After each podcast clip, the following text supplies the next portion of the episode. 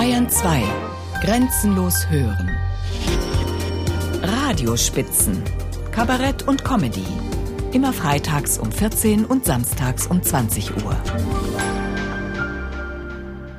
1985 bin ich zum ersten Mal mit meiner Schürzen beim Passauer Scharfrichterballwettbewerb als Ratschkattel aufgetreten. Ich spielte mir den zweiten Platz und dann dachte ich mir, ja, und jetzt?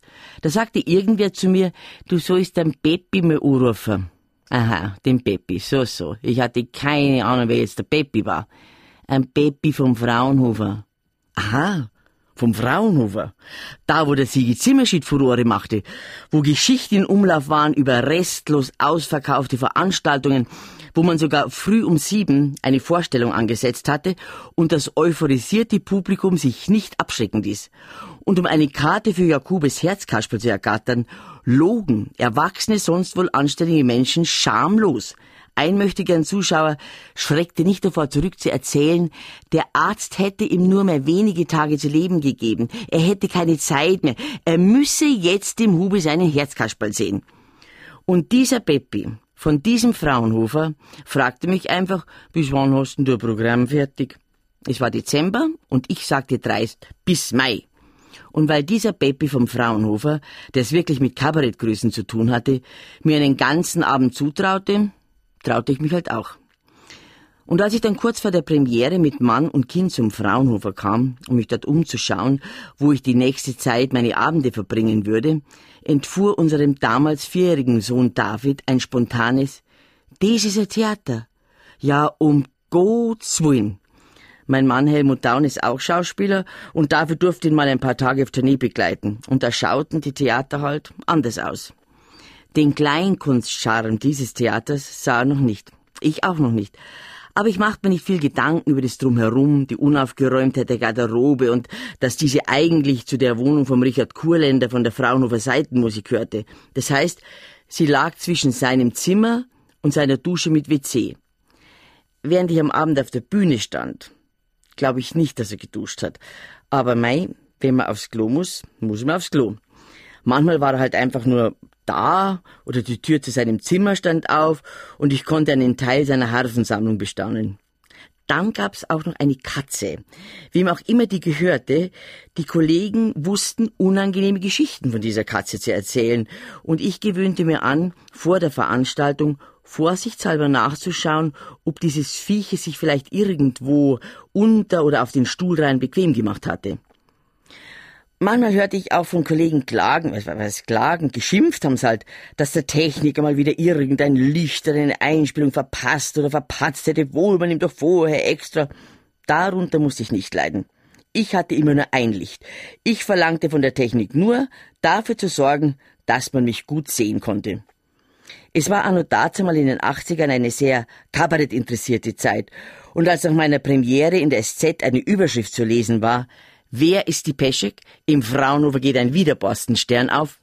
Im Feuilleton. Damals gab's noch keine Münchner Seite. Nein, das stand im Feuilleton. Neben der Oper, dem richtigen Theater und der Buchbesprechung. Überregional. Da war auch ich wochenlang ausverkauft.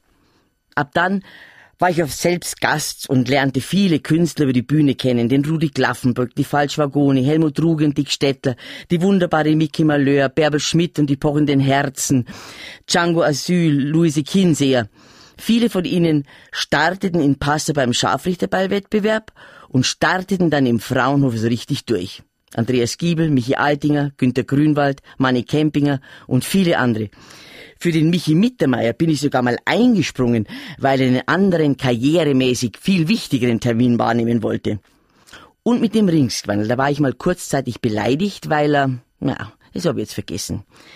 Meine Anfangszeit im Fraunhofer war eine gute, eine turbulente, wache, lebensfrohe Zeit. Nach einer Veranstaltung kamen Kollegen und Kolleginnen hinterher, oft auf ein oder mehrere Biere. Man saß zusammen und ratschte, aß und trank, und nachdem ich zwischendurch noch schnell ein zweites Kind bekommen hatte und wir wieder für ein paar Jahre nach München gezogen waren, günstigerweise am Gebsattelberg wohnten, konnte ich mit dem Radl runter ins Fraunhofer fahren oder sogar zu Fuß gehen. Und es hatte keine fatalen Folgen, wenn man am Abend dann ein bisschen zu viel erwischt hatte. Wie ich mit den Welküren zusammen dort aufgetreten bin, da war's hinterher oft besonders gesellig. einmal, und das habe ich wirklich nur im Fraunhofer gemacht. Nirgendwo sonst hätte ich mich das getraut.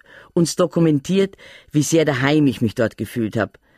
Da habe ich der lieben Moni von den Welküren zu Liebe und zu Ehren und weil sie sich's ausdrücklich gewünscht hatte, unter dem Gejohle der sonst Anwesenden, habe ich für die Moni auf dem Tisch getanzt. Sowas erlaube ich mir jetzt natürlich nimmer. Ich bin jetzt eine reife Frau. Vor kurzem war ich beim Helmut Eckel, seinem legendär literarisch-satirischen Frühschoppen in der Kulisse. Und im Juli werde ich wieder im Theater im Fraunhofer auftreten, zum 35. Jubiläum. Und ich werde es gern tun. Ich hätte es auch gemacht, wenn das Theater samt Dusche und WC inzwischen nicht renoviert worden wäre. Ich hätte auch mit Vergnügen die Katze rausgetragen. Das Einzige, was mich traurig macht, ist, dass du, Jörg, nicht bei der Jubiläumsreihe dabei bist. Wir Kollegen und Kolleginnen und viele Zuschauer, wir werden dich vermissen und an dich denken, wann immer wir ins Fraunhofer kommen, weil man Fraunhofer mit Hube und Herzkasperl einfach verbindet und weil du einfach großartig warst.